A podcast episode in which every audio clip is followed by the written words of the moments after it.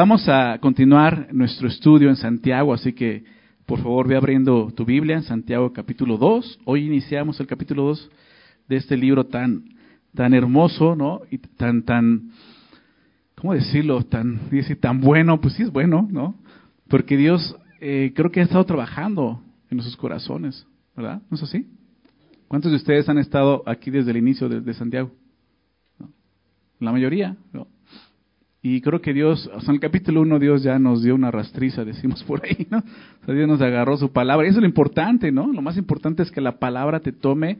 No recuerdo que esa era la, la, imagen que siempre nos decía un pastor, un maestro, ¿no? Nos decía, la, la, palabra tiene que agarrarte y arrastrarte, ¿no? O sea, tienes, tiene que ser así. O sea, no, no tú no la vas a agarrar, ella tiene que agarrarte y, arrastrarte, ¿no? Porque realmente esa es la intención de la palabra, que transforme nuestras vidas, nuestro entendimiento, pero al hacer eso transforma, cuando baja el corazón, nuestras vidas, ¿verdad? Y eso es lo que Dios quiere hacer a través de, su palabra, y esta carta es muy clara en cuanto a eso, ¿verdad? Eh, déjame, déjame leer, vamos a comenzar leyendo la porción que vamos a estudiar el día de hoy, del verso 1 al versículo 7, y después de eso oramos y este, comenzamos el estudio, ¿les parece? Dice así, versículo 1 del capítulo 2. Hermanos míos, que vuestra fe en nuestro glorioso Señor Jesucristo sea sin acepción de personas. Porque si en vuestra congregación entra un hombre con anillo de oro y con ropa espléndida, y también entra un pobre con vestido andrajoso, y miráis con agrado al que trae la ropa espléndida, y le decís, siéntate, tú aquí en, en, un buen lugar, y decís al pobre, estate tú ahí en pie, o siéntate aquí bajo mi estrado. ¿No hacéis distinción entre vosotros mismos? ¿Y venís a ser jueces con malos pensamientos? Hermanos míos, hermanos míos amados, oíd. ¿No ha elegido Dios a los pobres de este mundo para que sean ricos en fe y herederos del reino que ha prometido a los que le aman? Pero vosotros habéis afrentado al pobre. ¿No os oprimen los ricos y no son ellos los mismos que os arrastran a los tribunales? No blasfeman ellos el buen nombre que fue invocado sobre vosotros. Señor, gracias por tu palabra. Gracias, Señor. Gracias porque ella es, es nuestra luz, Señor, en este mundo de oscuridad, Señor. Es lámpara a nuestros pies, Señor. Te rogamos, te pedimos, Señor, que hoy podamos ver esa luz alumbrando nuestro camino, Señor, y que tú nos guíes en esta, eh, eh, en esta etapa, Señor, en este mundo en el que estamos el día de hoy, Señor. Somos tus hijos. Hemos creído en ti, Señor Jesús, y por eso somos hijos de Dios. Por favor, guíanos, Señor, necesitamos esa guía. Alumbra, como cantábamos, alumbra, Señor, nuestro entendimiento, nuestro corazón y guíanos a través de tu palabra, Señor. Rogamos que sea tu Santo Espíritu haciendo esa obra en cada uno de nosotros, Señor. Lo pedimos en el nombre de Jesús. Amén.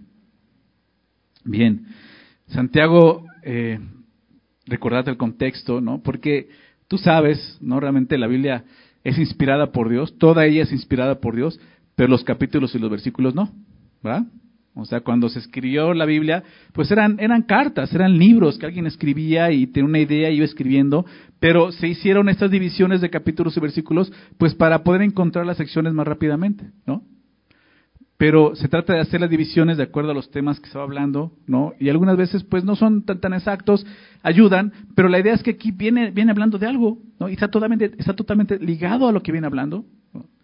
Y hemos estado viendo, ¿no? Eh, lo, lo que Santiago nos enseña acerca de la religión, ¿verdad? Y nos enseña que hay una religión pura y sin mácula, ¿ok?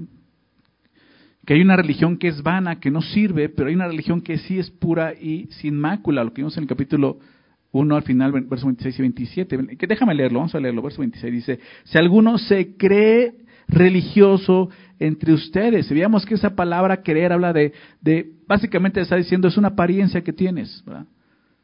Tú crees que eres esto, pero realmente no lo eres. Si alguno se cree religioso entre ustedes y dice, y no refrena, o sea, no puede hacer esto, ni siquiera esto, refrenar su lengua, entonces lo que hace es que se engaña a sí mismo, engaña a su corazón.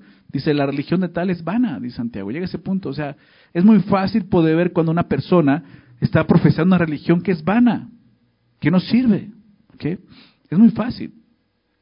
Ahora bien, el día de hoy tenemos esa, esa eh, em, lo hemos visto, en, quizás lo has escuchado dentro del, del, ámbito cristiano, ¿no? Que muchos dicen, no, es que el, cristianismo no es religión, no es una, es, es, una relación con Dios. Ok, entiendo el concepto y tiene razón, pero está mal, o sea, si, hay, si es una religión. Y aquí un pasaje que nos muestra claramente, o hay una religión, dice el verso 27, la religión pura y sin mácula, ¿delante de quién?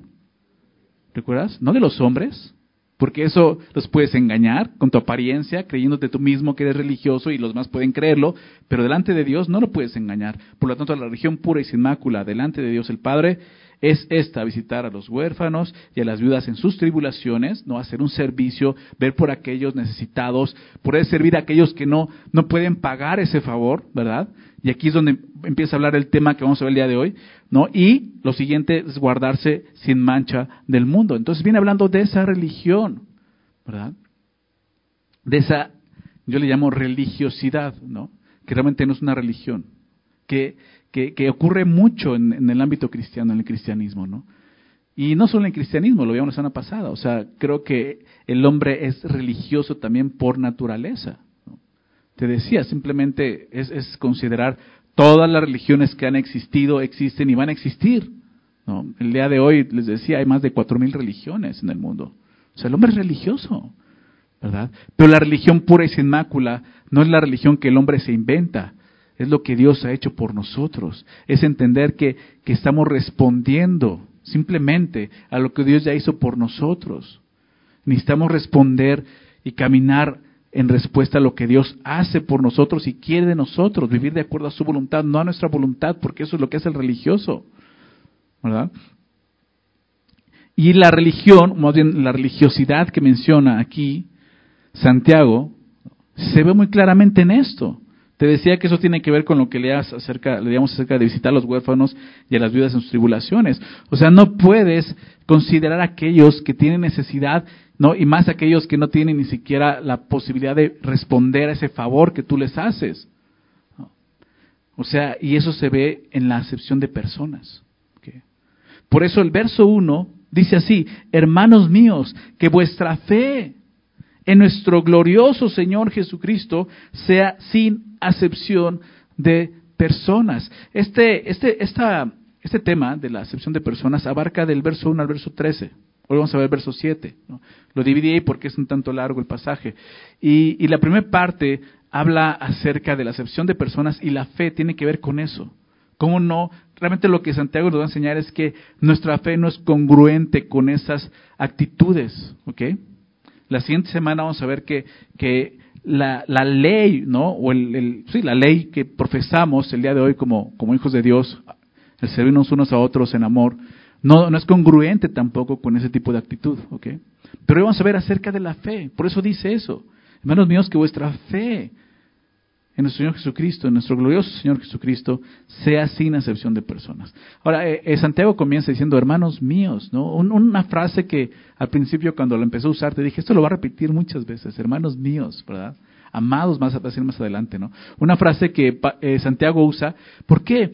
Porque como pastor él sabe y entiende, ¿no? Que tiene que, que, que abogar al amor, ¿verdad? Bíblico. ¿no? no solamente es llegar y rájale, ¿no? La exhortación y bibliazo, no, o sea, entendiendo, para empezar, es que está mostrando con este hermanos míos, diciendo, yo estoy en el mismo nivel, nivel que ustedes.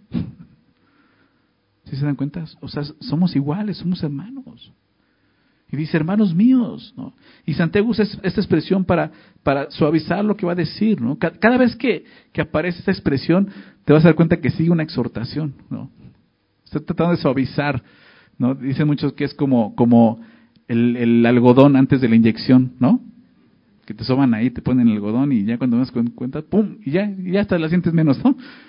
Es eso, como, oigan, o sea, no, no tengo nada contra ustedes, ¿no? Esto es por su bien, ¿no? Hermanos míos, dice que vuestra fe en nuestro glorioso Señor Jesucristo. Y, y, y la, la, la, religión verdadera, la, la religión pura y sin mácula, es una religión que profesa esto, una fe en el Señor Jesús. Santiago nos recuerda que el objeto de nuestra fe no, no es una religión. No estamos creyendo en una religión, ¿verdad? Estamos creyendo en una persona. ¿Verdad? O sea, nos está recordando eso. Es, fíjate cómo lo expresa, el glorioso Señor Jesucristo. Comúnmente no, no, no se menciona hacia Jesús, el Señor Jesús, pero es muy interesante que diga el glorioso, porque está hablando, o sea, la gloria es de Dios. Es muy interesante, ¿no? Y, entendiendo que la carta quizás es la primera carta que se escribe, ¿no? O sea, las de las cartas más tempranas que se escribieron en, en, la iglesia primitiva, vemos cómo desde el inicio la iglesia tenía muy claro quién era Jesús. O sea, decir glorioso Señor Jesucristo le está dando ¿no? el, el nivel de Dios. O sea, Él es Dios, es el glorioso Señor. dice, nuestra fe la fe que está puesta en Él, dice, no hace esto. Entonces nos recuerda, el objeto de nuestra fe es el Señor Jesucristo. El hecho de que nuestra fe esté puesta en la persona del Señor Jesucristo debe de guiarnos a vivir como Él vivió y caminó en la tierra. Es lo que nos diciendo, no es congruente. La fe que está puesta en Jesús realmente lo que hace es vincularnos. Precisamente eso es lo que, ese es el sentido de la palabra religión. Te decía la semana pasada, la palabra religión viene del latín, que es religarse. Entonces es volverse a unir, vincularse. Por eso vemos esto, la, fe puesta en Jesús nos, nos, nos vuelve a ligar, nos vincula con Él y nos permite experimentar su vida en nosotros, ¿verdad? Ese es el sentido de esta religión que Santiago dice es, pura y sin mácula. El apóstol Pablo lo, lo, lo, decía de esta manera, él lo tenía muy claro, Gálatas 2.20, ¿recuerdas? Pasaje que conocemos, nos hemos aprendido. Con Cristo estoy juntamente ligado, ¿te das cuenta? Juntamente vinculado, juntamente crucificado. Y ya no vivo yo, mas vive quién? Cristo en mí, ¿se dan cuenta? Esa, esa vinculación. Ni siquiera soy yo ahora, es Cristo en mí. Y tenemos que vernos, si realmente tenemos una fe en Jesús, o decimos tener una fe en Jesús, esa es la manera en que se ve esta religión pura y sin mácula, profesando una fe correcta en Jesús. Lo que ahora vivo en la carne, lo vivo en la fe, ¿recuerdas? Gratos 20. Lo vivo ahora en la fe del Hijo de Dios. Ahí está el concepto. Juntamente, crucificado. Ya no vivo yo, más vive Cristo en mí. Y lo que vivo en la carne, porque estoy en este cuerpo, lo vivo no en, no en mí, no en mi religiosidad, lo vivo en la fe del Hijo de Dios, el cual me amó. Es una respuesta, te das cuenta, te decía, y se entregó a sí mismo por mí. Yo ahora vivo de esa manera. Se trata de, profesar realmente lo que hemos creído. Nuestra fe tiene que ser congruente con el objeto de nuestra fe. ¿Quién es? El glorioso Señor Jesucristo, con su persona y obviamente con su obra. ¿Te das cuenta? ¿Cuántas veces hemos fallado en eso? Y sí, fallamos. Es válido, sí, no somos perfectos. No somos perfectos. El día de ayer tuvimos un tiempo muy padre, los hombres en la conferencia de hombres, ¿no? Estoy estudiando a Pedro como un discípulo y es, es increíble, a mí me impactó mucho poder ver a Pedro, ver a ese discípulo. Tú sabes cómo era Pedro, impulsivo, ¿verdad? Aventado, no pensaba, esa gente que, antes, antes no piensa antes de actuar, ¿verdad? O sea, pero ves, ves la gracia de Jesús obrando. Y ves a un Pedro que fallaba, pero su fe lo levantaba, ¿verdad? Lo restauraba. Y, en una de las enseñanzas les decía yo, un, creyente, un discípulo, no es una persona que nunca falla. Es una persona que falla, es una persona que se levanta. ¿Por qué? Por su fe en Jesús. Y, y, eso es lo que, lo que hablo. No es que nunca vamos a fallar. Pero si ya la falla es algo común en nuestra vida, creo que no está bien lo que estamos haciendo. O, o más bien, nuestra fe no es correcta. Porque, como dice el texto, nuestra fe, la fe que está puesta en nuestro glorioso Señor Jesucristo, definitivamente te va a llevar a vivir o a practicar más bien una religión pura y sin mácula. Entonces, el punto no es, no es, a ver, si estás creyendo o no, o sea, más bien, si estás viviendo de acuerdo a lo que crees, no. El punto es, si has, si has creído, o sea, si estás confiando realmente en Jesús, a que tu vida puede manifestarse de esta manera, un cambio, una transformación. Eso es lo que Santiago nos está diciendo aquí. Primera de Juan, el apóstol Juan entendía esto. Anota esa cita, Primera de Juan, verso 2, capítulo 2, verso 6. Primera de Juan, capítulo 2, verso 6. Fíjate lo que dice. Juan dice esto. El que dice que permanece en él, usted habla de, de, profesar esa fe, tu confianza en él, como Pablo lo, lo dijo en Galatas 2, el que dice nuevamente eso, el que se cree, el que dice que permanece en él, fíjate lo que Juan dice, debe andar como él anduvo. El que dice que permanece en Jesús debe andar como Jesús anduvo. ¿Cómo le llamamos a eso? Congruencia. ¿Verdad? Así de sencillo. Ser congruentes con lo que estamos profesando, con lo que decimos que profesamos.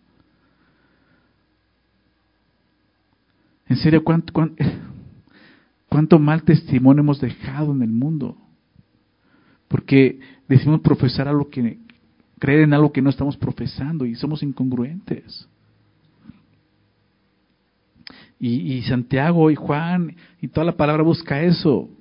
No, no, no vivas una religiosidad. Cree en Jesús, cree en Jesús, realmente cree en Él, pon tu confianza, pon tu vida en Él. Ya no vivo yo, vive Él en mí y vas a ver cómo tu vida va a empezar a ser congruente con lo que crees. Lo que Santiago nos está diciendo. Esta fe no consiste en una simple aceptación intelectual, porque ese problema. Ya lo entendí, lo acepto, sí. Todos los conceptos bíblicos, la, doctrina, hasta la teología, todo eso lo sé, lo entiendo, no tengo problema con eso. O sea, no, va más allá de eso, de una simple aceptación intelectual. Esta fe se demuestra en la práctica de una religión pura y sin mácula. ¿Sí lo ven? Por eso, por eso Juan dice, pues el que dice puedes decir mucho y puedes decir muchos versículos y pasajes y explicarlos y decir y decir, pero ¿cómo estás actuando? ¿Cómo estás viviendo eso? Y, y el punto al que llega Santiago es algo muy común, tristemente, en el mundo y en la iglesia. Y lo deja ver tan claro como eso. Tú puedes decir que es la persona más religiosa, más devota, pero mira, ni siquiera, o sea, ella lo dijo, no puedes refrenar tu lengua. Ahora dice, ahora no puedes ni considerar a otros que tienen necesidad. Lo que dice, acepción de personas. O sea, la fe que es en Señor Jesús dice, sea sin acepción de personas. Está hablando de ser imparciales. No seas parcial, no con parcialidad, no trates a la gente, con favoritismo. Estoy hablando de eso, de no tener favoritismos con alguien o con algún tipo de clase de persona. La fe que profesamos en Jesús es contraria a esto, a la acepción de personas. La, palabra de Dios enseña mucho sobre este tema, ¿eh? muchísimo. O sea, lo estaba estudiando y decían, sí, o sea, hay un chorro de, pasajes donde, Dios se enfoca en esto. Desde el Antiguo Testamento, voy a citar algunos y hay mucho más, ¿eh? Desde la ley ya Dios está previendo esto. No hagan esto. Pero déjame, déjame estarte algunos de ellos. Proverbios 24, 23. Anótalos, por favor. Proverbios, capítulo 24, versículo 23. Dice esto. También estos son dichos de los sabios, dice. Esto es sabiduría. Hacer acepción de personas en el juicio no es bueno. ¿Lo ven? Hacer o sea, esto es sabiduría, también son dichos de los sabios. Hacer acepción de personas en el juicio no es bueno. Y el día de hoy, ¿cuántos sufrimos por eso, verdad? Por el favoritismo. Porque realmente el favoritismo, y, lo vamos a ver, es pecado. Santiago lo presenta como un pecado, un pecado grave.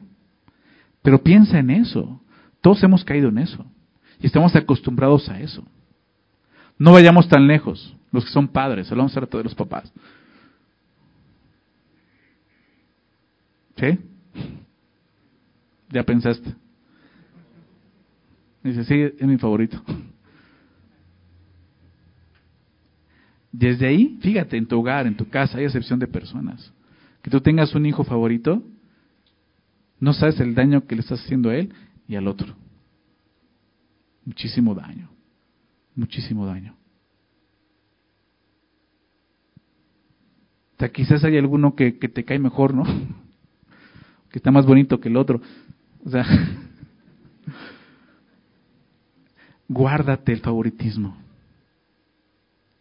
En serio, es dañino eso. Dice, no es bueno, dice aquí. Proverbios 28, versículo 21. Proverbios 28, 21 dice, hacer acepción de personas no es bueno. ¿Qué le vuelve a decir? No es bueno. Hasta por un bocado de pan prevaricará el hombre. esto va a generar contiendas. No es bueno. ¿Ok? Acompáñame a Romanos. Aquí sí acompáñame esa cita. Romanos 5, por favor. Romanos 5. Perdón, Romanos 2. 2. Fíjate lo que el apóstol Pablo dice. Quiero estar este versículo porque este capítulo, este pasaje, perdón, es un poco, no es mucho, muy largo, pero poquito, pero, pero muestra este favoritismo en dos sentidos. Fíjate lo que dice Romanos 2, verso 5. Pero por tu dureza y por tu corazón no arrepentido, atesoras para ti mismo ira para el día de la ira. Entonces empieza a hablar del día de la ira y de la revelación del justo juicio de Dios, cuando venga el juicio de Dios, para todos, ¿no? Dice, el cual pagará a cada uno conforme, ¿qué cosa? A sus obras, ¿no? ¿En qué sentido? Dice, pues no, que no es por obras. Bueno, lo mismo vamos a ver más adelante con Santiago, ¿ok? Fíjate lo que dice, el cual pagará cada uno conforme sus obras. Vida eterna a los que perseverando en bien hacer, eh, eh, a los que perseverando en bien hacer, buscan gloria y honra e inmortalidad, pero ira y enoja a los que son contenciosos y no obedecen a la verdad, sino que obedecen, dice ahí, a la injusticia. Tribulación y angustia sobre todo ser humano que hace lo malo. Y dice aquí, al judío primeramente y también al griego. O sea, dice, para Dios no hay favoritismos. Y aún en ese día, donde va a juzgar todas las cosas, no crean que va a haber favoritismo, porque pues yo soy, yo no soy griego, yo soy judío, yo soy hijo de Abraham. Era lo que hacían los judíos. Y, Pablo está diciendo, no crean que eso los va a salvar. O sea, o sea, Dios no tiene favoritos. Van a ser juzgados de acuerdo a qué? A sus obras. ¿Verdad? Dios mismo está mostrando esto. Dice el verso 10, pero gloria y honra para todo el que hace qué cosa? Lo bueno, al judío primeramente y también al griego. Entonces dice, y lo mismo va a ser para, para aquellos ¿no? que van a recibir la honra y gloria de parte de Dios. No, es, no, no, no eso no va a ser con, con favoritismo. Por eso dice el verso 11, porque no hay acepción de personas, ¿para quién? Para con Dios. Es lógico, si estamos creyendo en Jesús y para Él no hay acepción de personas, pues ¿cómo tenemos que vivir nosotros? Está diciendo, ni en el, en el juicio no creas que vas a poder llegar ahí, le vas a hacer ojitos de, del gatito de Rec a Dios y ya con eso, bueno, está bien, está bien, te dejo, te dejo pasar. No, ¿recuerdas lo que Jesús va a decir? Nunca te conocí. Apártate, hacedor de maldad, tus obras. No es porque, ah, sí, es que ah, tú, tú ofrendabas así, ya me acordé, tú eres el que siempre dabas ofrendota, entonces mejor pasa. No, es tan común, en serio. Hacer acepción y buscar ser aceptado de esa manera. Es muy carnal. Esto no está de acuerdo a la fe que profesamos. Nos, no nos engañemos. Dios no puede ser burlado. ¿Sí lo ven? Efesios 6.9, ahora en el Nuevo Testamento, otros dos, pasajes hablando de esto, anótalo, Efesios 6.9 dice, y ustedes, y ustedes amos, hablando de los amos, los siervos, ustedes amos, haced con ellos, con los siervos, lo mismo, dejando las amenazas, sabiendo que el Señor de ellos y vuestro está en los cielos, y que, y que para Él no hay acepción de personas, claramente nos dice Efesios 6, 6, 9. Para Dios no hay acepción de personas. Se trata a los demás de esa manera, lo que viene hablando. Aún está hablando el día de hoy, eh, amos, siervos, sería, pues tú que tienes, que eres jefe y tienes empleados, trátalos correctamente. ¿Por qué? Porque para Dios no hay acepción de personas. Y para ti no tiene que haber acepción de personas. Tienes que tratarlos igual que todos. Igual que como tratas a todos. Colosenses 3:25. Colosenses 3:25 dice, mas el que hace injusticia recibirá la injusticia que hiciere. ¿Por qué? Porque no hay acepción de personas. No hay acepción de personas. Usted decía, la Biblia habla de esto, enfáticamente y claramente. La Biblia nos enseña que no es bueno hacer acepción de personas, que Dios no lo hace. ¿Se dan cuenta? No es bueno, Dios no lo hace. Pero con qué ligereza lo hacemos nosotros.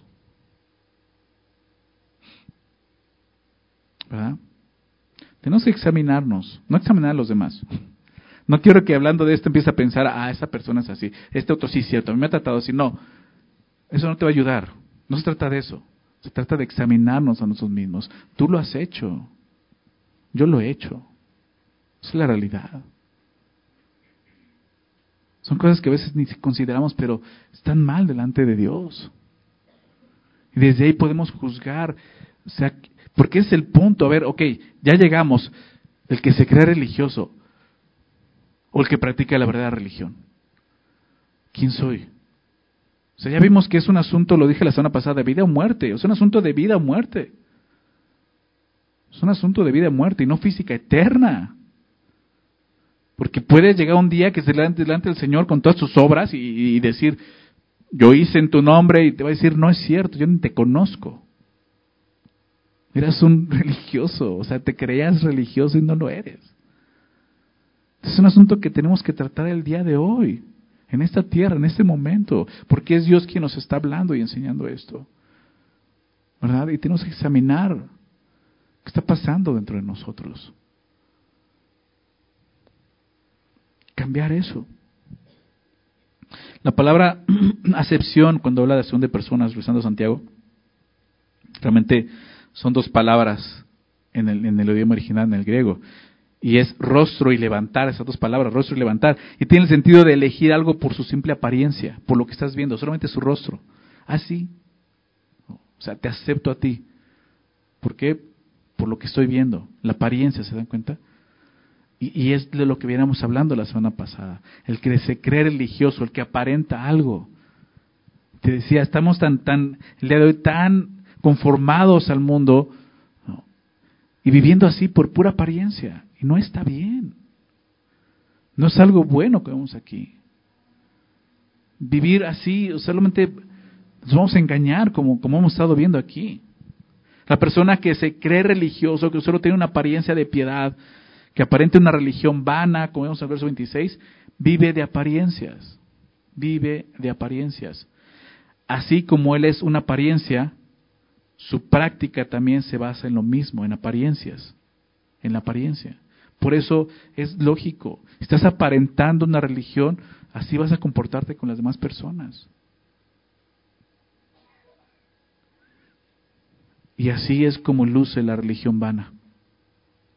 Santiago sigue con su exhortación a dejar a un lado esa religiosidad, a dejar a un lado esa, esas religiones y sus actitudes pecaminosas, como lo es hacer acepción de personas. No está bien. La verdadera fe que está puesta, como vemos, en el glorioso Señor Jesucristo, esa verdadera fe te, va, te va, a ayudar, va a impedir que, que vivas en esa práctica aparente. Porque la fe en Cristo es contraria a la acepción de personas, obviamente. El mismo Evangelio que predicamos es una muestra de esta verdad. Para Dios no hay excepción de personas. Estamos acostumbrados porque el mundo se rige así. Pero para Dios, a Dios no lo vamos a engañar de esa manera. Juan 6:37, si quieres anota la cita. Juan 6, Evangelio de Juan capítulo 6, verso 37. Fíjate lo que Jesús dice. Todo lo que el Padre me da vendrá a mí. Y al que a mí viene, dice, no le echo fuera. Qué increíble. Eso es el Evangelio. Fuimos aceptos en el amado. ¿Te das cuenta? Dice Efesios capítulo 1. Fuimos aceptos. No hay excepción de personas. Dice, el que viene, yo no le echo fuera. Eso es el Evangelio. ¿Cómo tratamos a los demás? ¿Por su apariencia? Entonces lo rechazamos, lo hacemos a un lado. Romanos 1.16. Romanos 1.16 dice, porque no me avergüenzo del Evangelio, ¿recuerdas? ¿Por qué? Porque es poder de Dios para salvación. ¿A quién? A todo aquel que cree. Al judío primeramente y que crees. Y también al griego. Al principio los judíos. Los judíos que habían creído en Jesús, ¿recuerdas? El mismo Pedro. ¿No entendía eso? Pensaban que la salvación era solamente para los judíos. Jesús murió, ¿qué? Creemos, murió. Pagó por nuestros pecados, pero solamente por los judíos. Hasta tiempo más adelante, el mismo Pedro entiende con Cornelio, ¿recuerdas? Que para Dios no hay excepción de personas. Jesús vino a morir tanto para, por, los judíos como por los, por los griegos, por todos los que crean. No hay excepción de personas.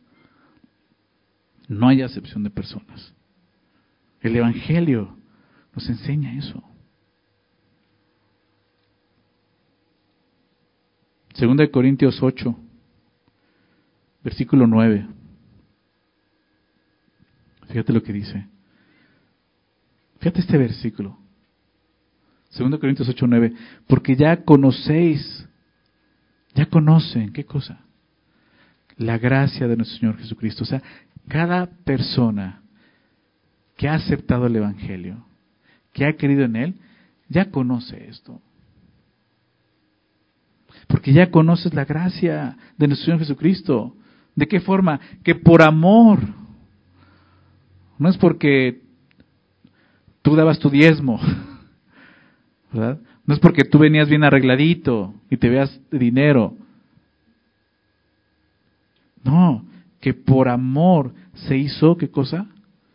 Pobre. Fíjate, eso es el Evangelio. Siendo rico siendo Dios. Está refiriéndose a eso, como dice Filipenses, se despojó a sí mismo, dejando su trono, su gloria, y vino a esta tierra, haciéndose pobre, siendo rico, se hizo pobre. Por amor, ¿para qué? Para que ustedes con su pobreza, la pobreza de, de Dios, humillándose de esa manera, fuésemos qué cosa? Enriquecidos. Eso es el Evangelio. Y la excepción de personas es todo lo contrario. Te juzgo no por lo que es mi corazón, sino por tu apariencia. Esa no es la fe, no está de acuerdo con la fe, no es congruente con la fe que decimos profesar. Ese tipo de actitudes son pecaminosas. ¿Sí lo ven? A continuación, Santiago expone un ejemplo que podría estar sucediendo entre, entre ellos en sus reuniones y entre nosotros. Porque así lo expresa, verso 2 dice, porque si en vuestra congregación entra un hombre con anillo de oro y con ropa espléndida, y también entra un pobre con vestido andrajoso, y miráis con agrado al que trae la ropa espléndida, y le decís, siéntate tú aquí en buen lugar, y decís al pobre, tú estate allí en pie, o siéntate aquí bajo mi estrado, ¿no hacéis distinción entre ustedes mismos? ¿Y venís a ser jueces con malos pensamientos? O sea, nos lleva a eso. O sea, te acabo de decir algo muy claro. Ahora, fíjate cómo como estás viendo. ¿No estás haciéndolo? ¿No lo estás haciendo? Dice así, porque si en, vuestras, en vuestra congregación entra un hombre con anillo de oro y con ropa espléndida. La palabra que se traduce como congregación, solamente quiero recordarte esto, lo vimos al inicio de la carta, es muy interesante. La palabra que se traduce como congregación en griego es eh, eh, sunagoge, que traducido al español es sinagoga. Y esto era, era, eh, era la terminología, digámoslo así, eh, propia de un judío para referirse a la congregación de creyentes. Entonces, como vimos al principio de la carta, el uso de ese término, que es el único, el único lugar donde se menciona así, más adelante ya empieza a usar el nombre de eclesia, o sea, cambia el nombre, pero aquí se usa así, eh, nos muestra algo, que esta carta fue escrita en un tiempo muy temprano de la iglesia, como, o sea, este tipo de cosas son las que vemos que pues es cierto, no fue escrita ya en el tiempo de Pablo, fue quizás aún cuando, probablemente quizás, ¿no? Aún en ese momento Pablo ni siquiera era, era creyente, a lo mejor no sabemos exactamente cuándo sucedió eso, ¿no? Pero vemos esto, o sea, un Santiago les llama, obviamente con el trasfondo judío, eran, eran cristianos, pero eran judíos de, raza, de nacimiento, pues les recuerda esto, ¿no? Ustedes cuando se reúnen en sus congregaciones, ¿qué pasa? Entra un hombre con anillo de oro y con ropa espléndida, ¿no? En ese entonces los anillos, ¿no? Y más de oro, era una expresión visible de, de, una clase social alta. Es más, en ese tiempo, dicen muchos eh, comentaristas bíblicos, eh, que realmente no había, como el día de hoy, que hay como que varias clases, ¿no? Baja, media baja, medio medio, medio alto, alto, o sea, no, o sea, ahí era baja o alta. O eras rico o eras pobre. Entonces, ese tipo de cosas mostraban eso, la clase social de una persona. O sea, los anillos indicaban que la persona que lo portaba una persona pudiente, una persona rica. Está hablando de eso, Santiago. Y tú ves entrar en tu congregación una persona con un anillo, con ropa espléndida, la palabra espléndido es resplandeciente, ¿no? O sea, con su vestimenta, además tiene una vestimenta resplandeciente, ¿no? Es lo que dice Santiago haciendo énfasis en su apariencia. O sea, si lo ves por apariencia, dice, ¿cómo lo tratas? Pero al lado de esa persona entra otra persona, entra un pobre, lo dejas muy claro, un pobre con vestido andrajoso, ¿no? Una persona con, con vestido no solo viejo, sino sucio, quizás, quizás está oliendo mal. Es el significado de la palabra andrajoso. Se refiere a una persona tan pobre que seguramente esa su única vestimenta. Por eso está tan vieja y, sucia y usada, o sea, pues no pueden estar lavando tanto.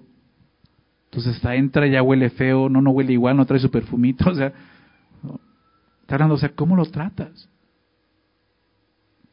¿Cómo, cómo lo tratas? El ejemplo que, que, que presenta Santiago es muy claro. Un contraste muy marcado de dos tipos de clases sociales, ricos y pobres, pero sobre todo un contraste muy marcado en qué? En su apariencia. ¿Verdad? en su apariencia. Recuerdo que, que, cuando llegué a Semilla lo que vi fue precisamente lo contrario. O sea, cómo, el amor de Cristo y esa fe se mostraba claramente en, en aceptar a la gente, no importa. O sea, salíamos a predicar el Evangelio a las calles, la zona rosa allá en la ciudad hace 20 años. Y si el día de hoy es, Sodoma eso, o sea, hace ya 20 años pues ya empezaba. Muchos niños de la calle, niños que olían mal, pero niños que podían acercarse y los abrazabas, orabas por ellos, gente llegó hacia semilla, era recibida así. Yo me acuerdo orar por hermanos que casi, casi, o sea, buscabas taparte la nariz cuando estabas orando por ellos, ¿no? Gente de la calle, todavía aquí, o sea, he escuchado testimonio hace poco, uno me platicaba que le han predicado una persona de la calle de aquí, igual, o sea, que dices, o sea, gente que, que no tiene los recursos, o sea, vive en la calle. ¿Alguna vez te has acercado a una persona así? Sea, ¿eso lo has olido? ¿Así? ¿De qué ha llegado gente así? Se ha sido recibida. Pero tú cómo lo recibirías realmente? En el mundo siempre ha existido diferentes tipos de clases sociales y siempre van a existir. Pero en la iglesia, ¿cómo estamos percibiendo a cada individuo? ¿De acuerdo a eso su clase social? ¿Así es como lo tratamos? ¿Cómo te ves? ¿Te trato? Eso es la apariencia, esa, es la acepción de personas. Dicen, no hagas eso. No hagamos eso. Fíjate lo que dice el verso 3. Y miráis con agrado a quién? Pues el que trae la ropa espléndida, el que trae el anillote. Y le decís, no, siéntate tú aquí en buen lugar. La palabra mirar, ¿no? Y miras con agrado, la palabra mirar significa mirar con favor parcialidad, precisamente. O sea, lo miras con agrado, o sea, ya más, más, porque tus ojos están en eso. La presencia del rico produce una actitud de simpatía hacia él, no tanto por lo que es, sino por lo que tiene. Y eso precisamente es lo que Dios aborrece. Dice, no, yo no soy así. Entonces lo recibes y cómo se ve eso, pues siéntate tú aquí en un buen lugar, mira, ven, ven, ven, hasta aquí enfrente, siéntate, tenemos reservados. O sea, aquí hemos llegado a reservar un montón de asientos, pero no creas que es para gente así. Precisamente se, han llegado a reservar cuando hay gente con discapacidad gente que necesita un asiento. No es por otra cosa, por alguna situación en particular, pero no es para hacer un favoritismo. Pero aquí dice eso, o sea, lo llama, llamas, y tú, tú, siéntate, dice, en buen lugar. O sea, la elección de su lugar muestra eso, preferencia y favoritismo. Me recordó las palabras de Jesús precisamente contra estos fariseos hipócritas, ¿recuerdas? Los que practicaban esta religiosidad vana. Déjame leerlo. Marcos 12, versos 38 y 39, anótalo si quieres. Marcos 12, 38 y 39 dice, y les decía en su doctrina Jesús a los fariseos, bueno, perdón, a, a los judíos, le dice acerca de los fariseos, guardaos de los escribas, guárdense de ellos, que gustan de andar con largas ropas apariencia. Llaman las salutaciones en las plazas, que la gente los reconozca. Y maestro, sí, señor, su alteza, ¿no? Y aman eso, buscan eso, ser vistos. Guárdense de ellos, esa actitud. Aman las salutaciones en las plazas y dice, y las primeras sillas en las sinagogas y los primeros asientos en las cenas. Y es lo que está diciendo. Cuando llega alguien a su sinagoga, ¿cómo lo tratan? ¿Como los fariseos? Sí, su majestad, bueno, no con esas palabras, pero casi, casi, ¿no? Siéntese aquí usted, se ten cuidado. Hay gente que, que, que nos merece cierta honra, sí, los podemos honrar, pero nunca de esta manera. Eso, no, es, adecuado, eso no está bien. Por su apariencia tratarlos de una manera diferente, eso no está bien.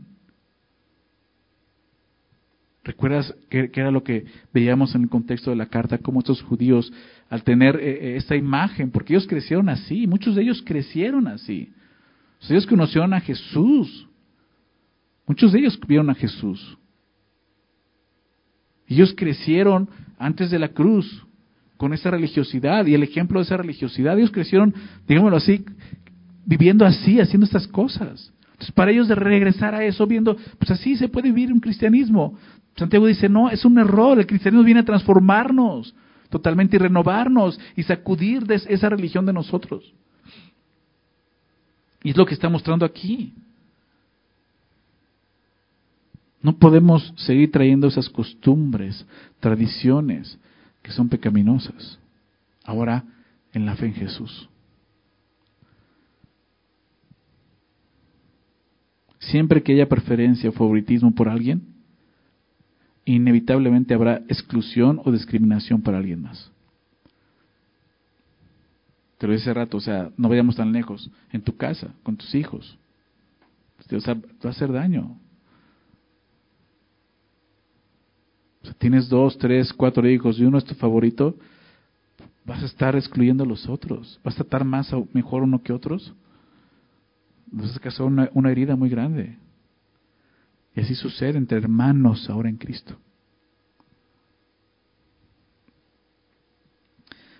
Dice, así, así tratas al rico. ¿Y cómo tratas al otro?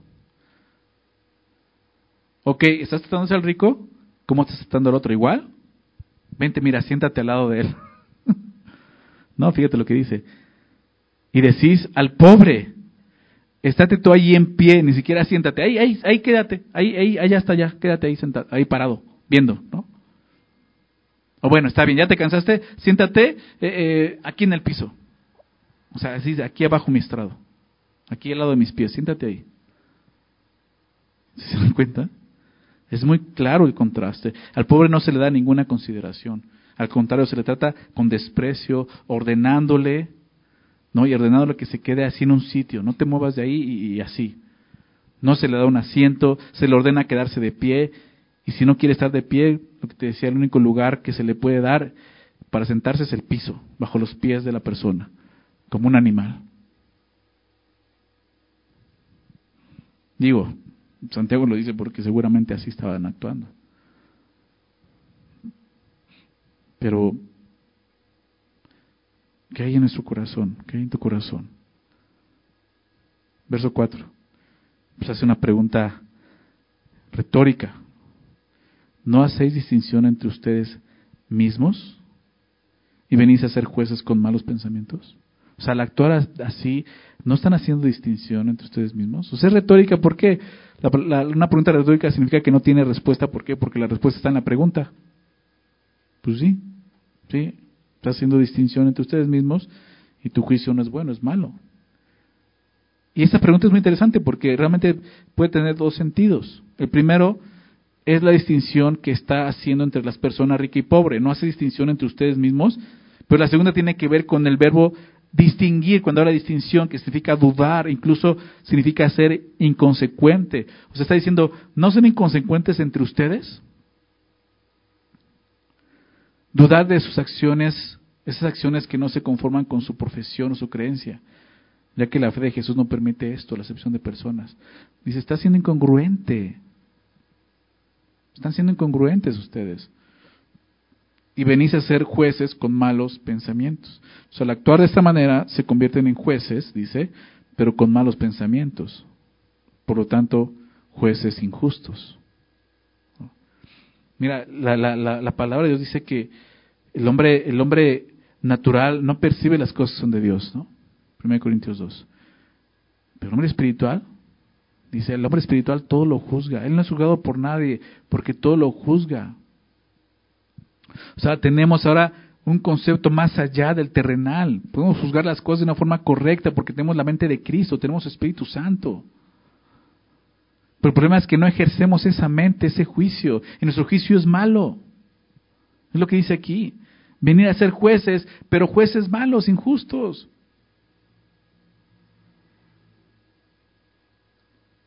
Con malos pensamientos. La Biblia tiene mucho que hablar acerca de los malos pensamientos. O sea, ni siquiera, o sea, ya he hablado de las acciones, pero vete atrás, tus pensamientos, ¿no? O sea, ahí comienza. Dice, dice Jesús, Jesús dijo, voy a leerte eso más adelante ahí en, Mateo 15, verso 9, verso 19, perdón, Mateo 15, 19, dice, porque del corazón salen los malos pensamientos, dice Jesús. Jesús está hablando de lo que contamina al hombre, ¿recuerdas? Los fariseos lo empiezan a juzgar. ¿Por qué tus discípulos no se lavan las manos de acuerdo a la tradición de los hombres? Porque no, no, no está en la ley. Jesús les dice, híjole, lo que contamina al hombre no es lo que o sea, no lo que entra, sino lo que sale del corazón. Por eso dice, porque el corazón salen los malos pensamientos, los homicidios, los adulterios, las fornicaciones, los hurtos, los falsos testimonios, las blasfemias, la acepción de personas, dirá también ahí, no lo dice, pero está hablando de eso. O sea, de ahí sale esto de nuestro corazón. Por eso eh, Santiago dice, viene a ser jueces con malos pensamientos. Y nuestro corazón es engañoso, te engaña a ti mismo y busca engañar a los demás.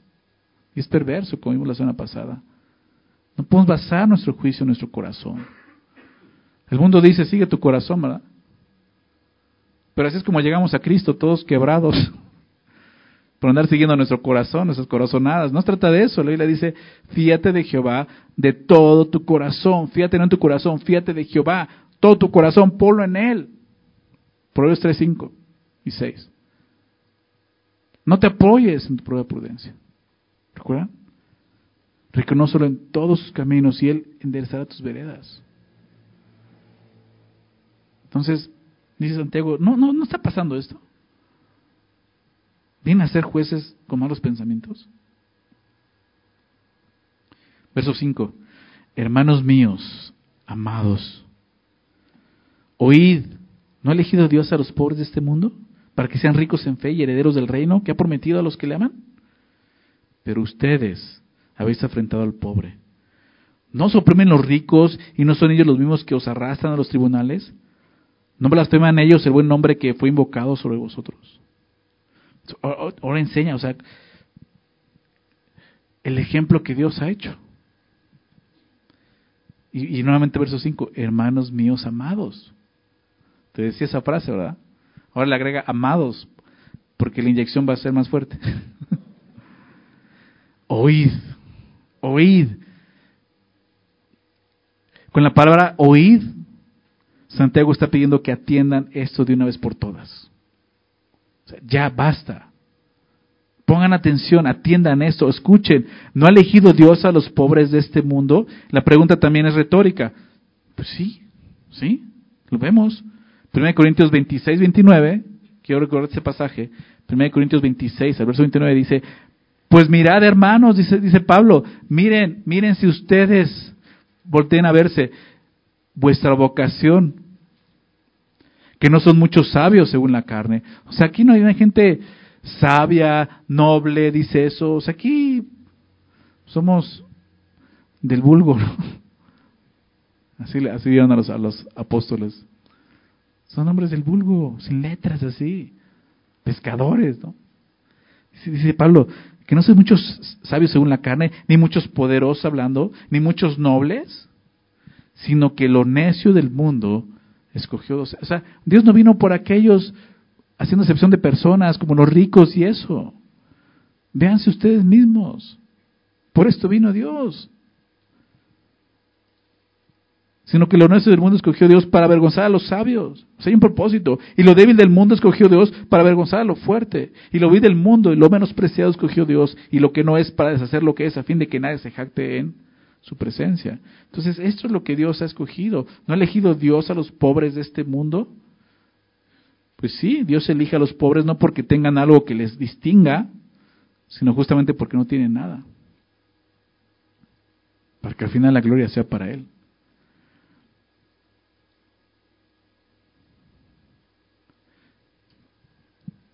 No tenemos nada que nos distinga, pero tenemos todo porque tenemos a Cristo, ¿verdad?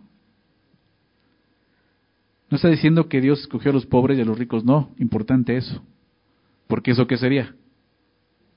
Excepción de personas, pero en otro sentido. No está diciendo eso. Lo que Santiago está demostrando es que Dios ha escogido a pobres, no solo a ricos. No hay por qué actuar con discriminación hacia ellos. Si Dios no los discrimina, ¿por qué tú sí lo haces?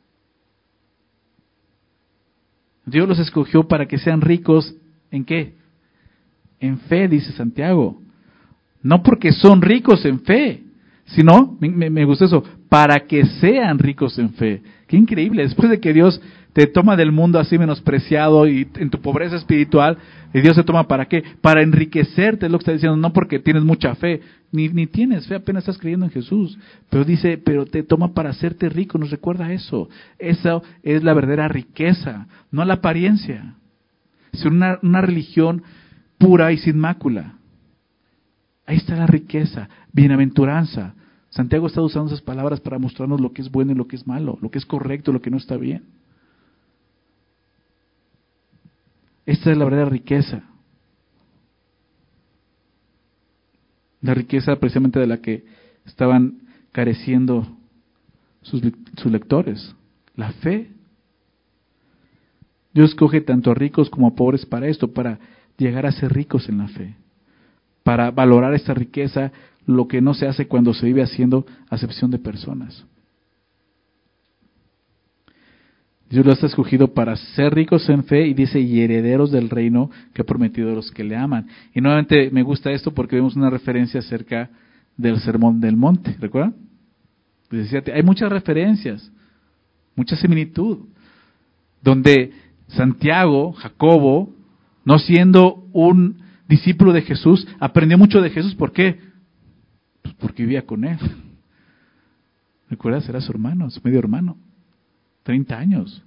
Y para Santiago, al ver a Jesús resucitado y al creer en él, tomó, tomó sentido todo.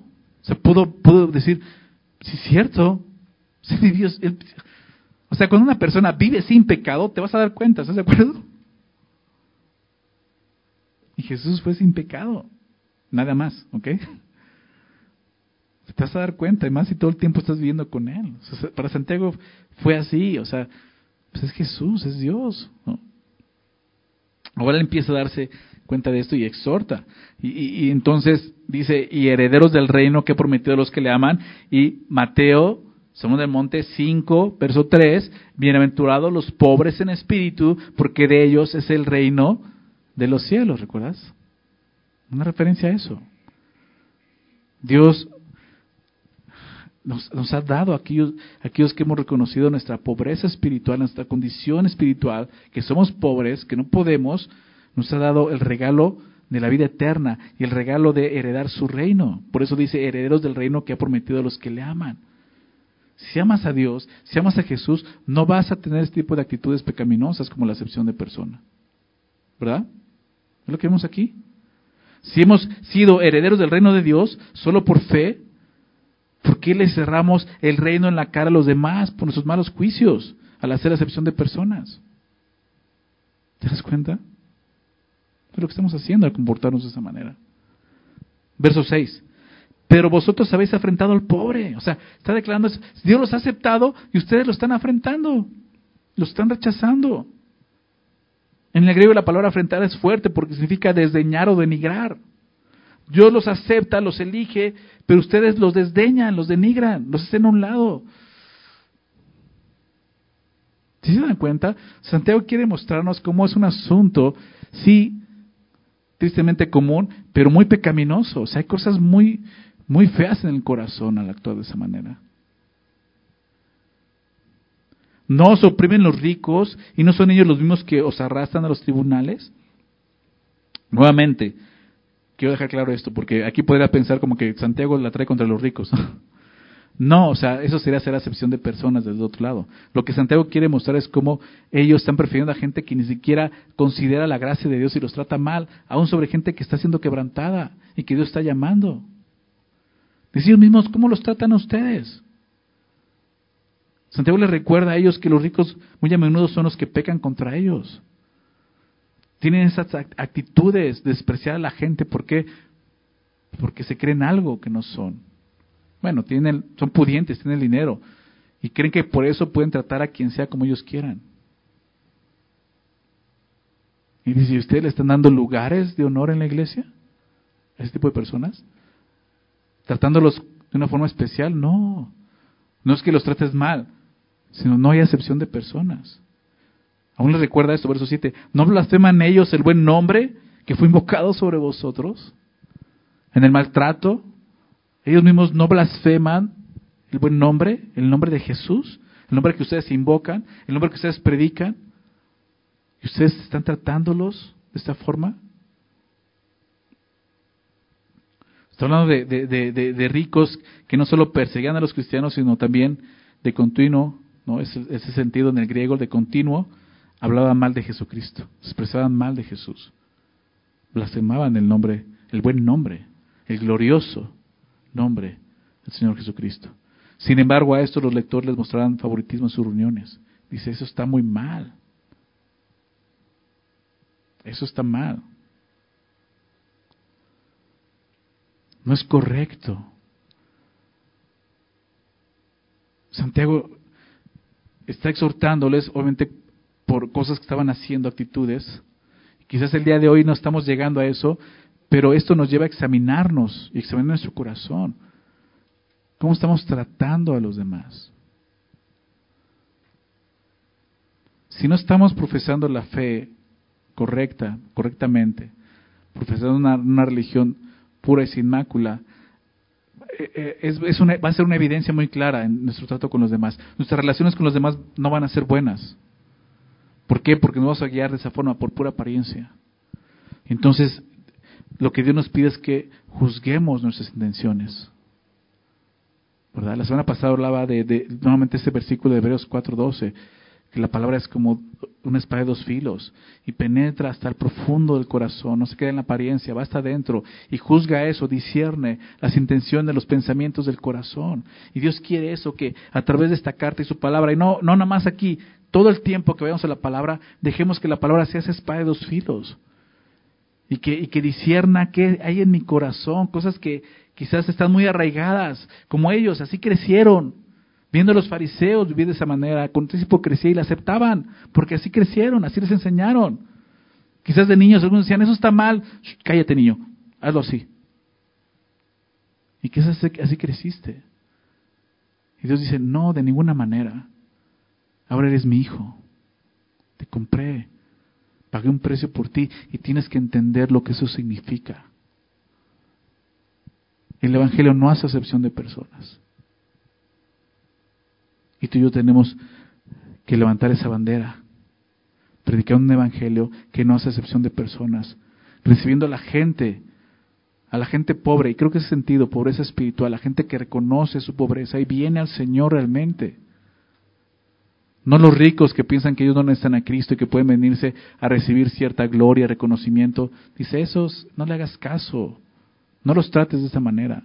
Trata a aquellos que han sido quebrantados por el Señor, que vienen con su pobreza espiritual y dicen, aquí estoy, No merezco nada.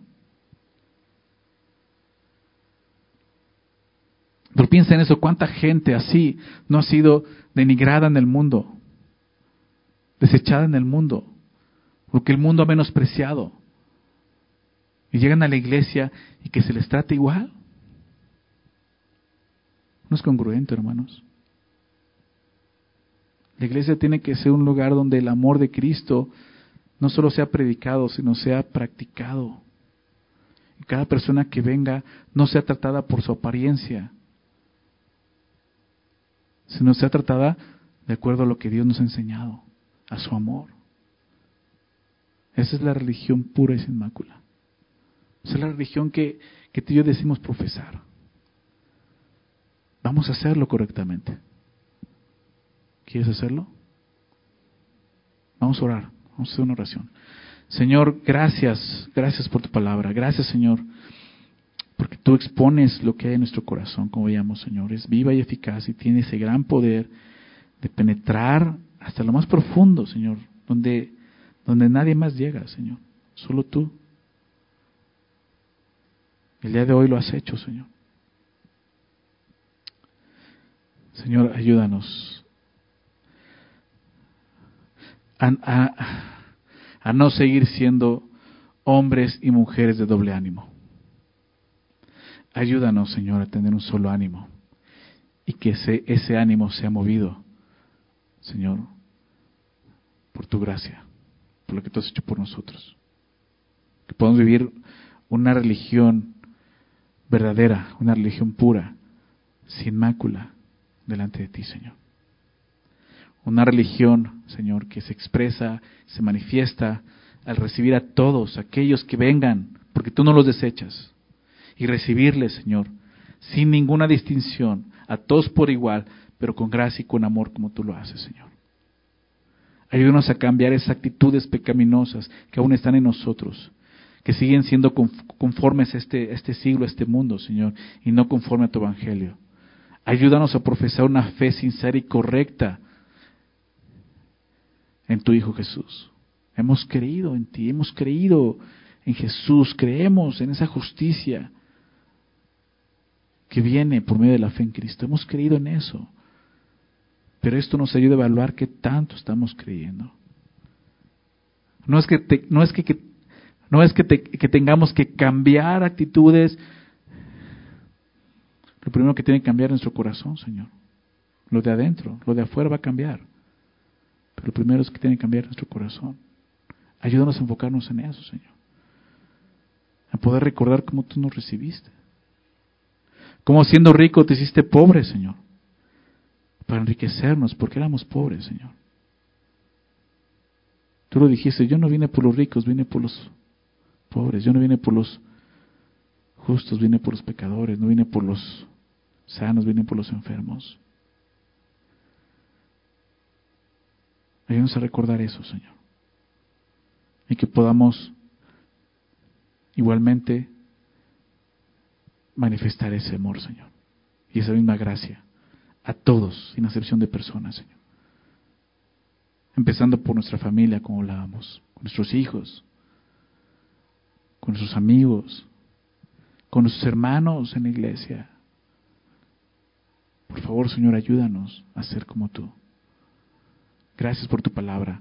Te pido que tu Espíritu Santo, aquel que trae, el único que puede traer convicción a nuestro corazón, yo te ruego y te pido que traiga esa convicción, esta convicción, Señor, en nosotros, de no seguir haciendo excepción de personas y de recibir a todos de la manera en que tú nos has recibido, Señor. Por favor, Padre, te pido todo esto en nombre de Jesús. Amén.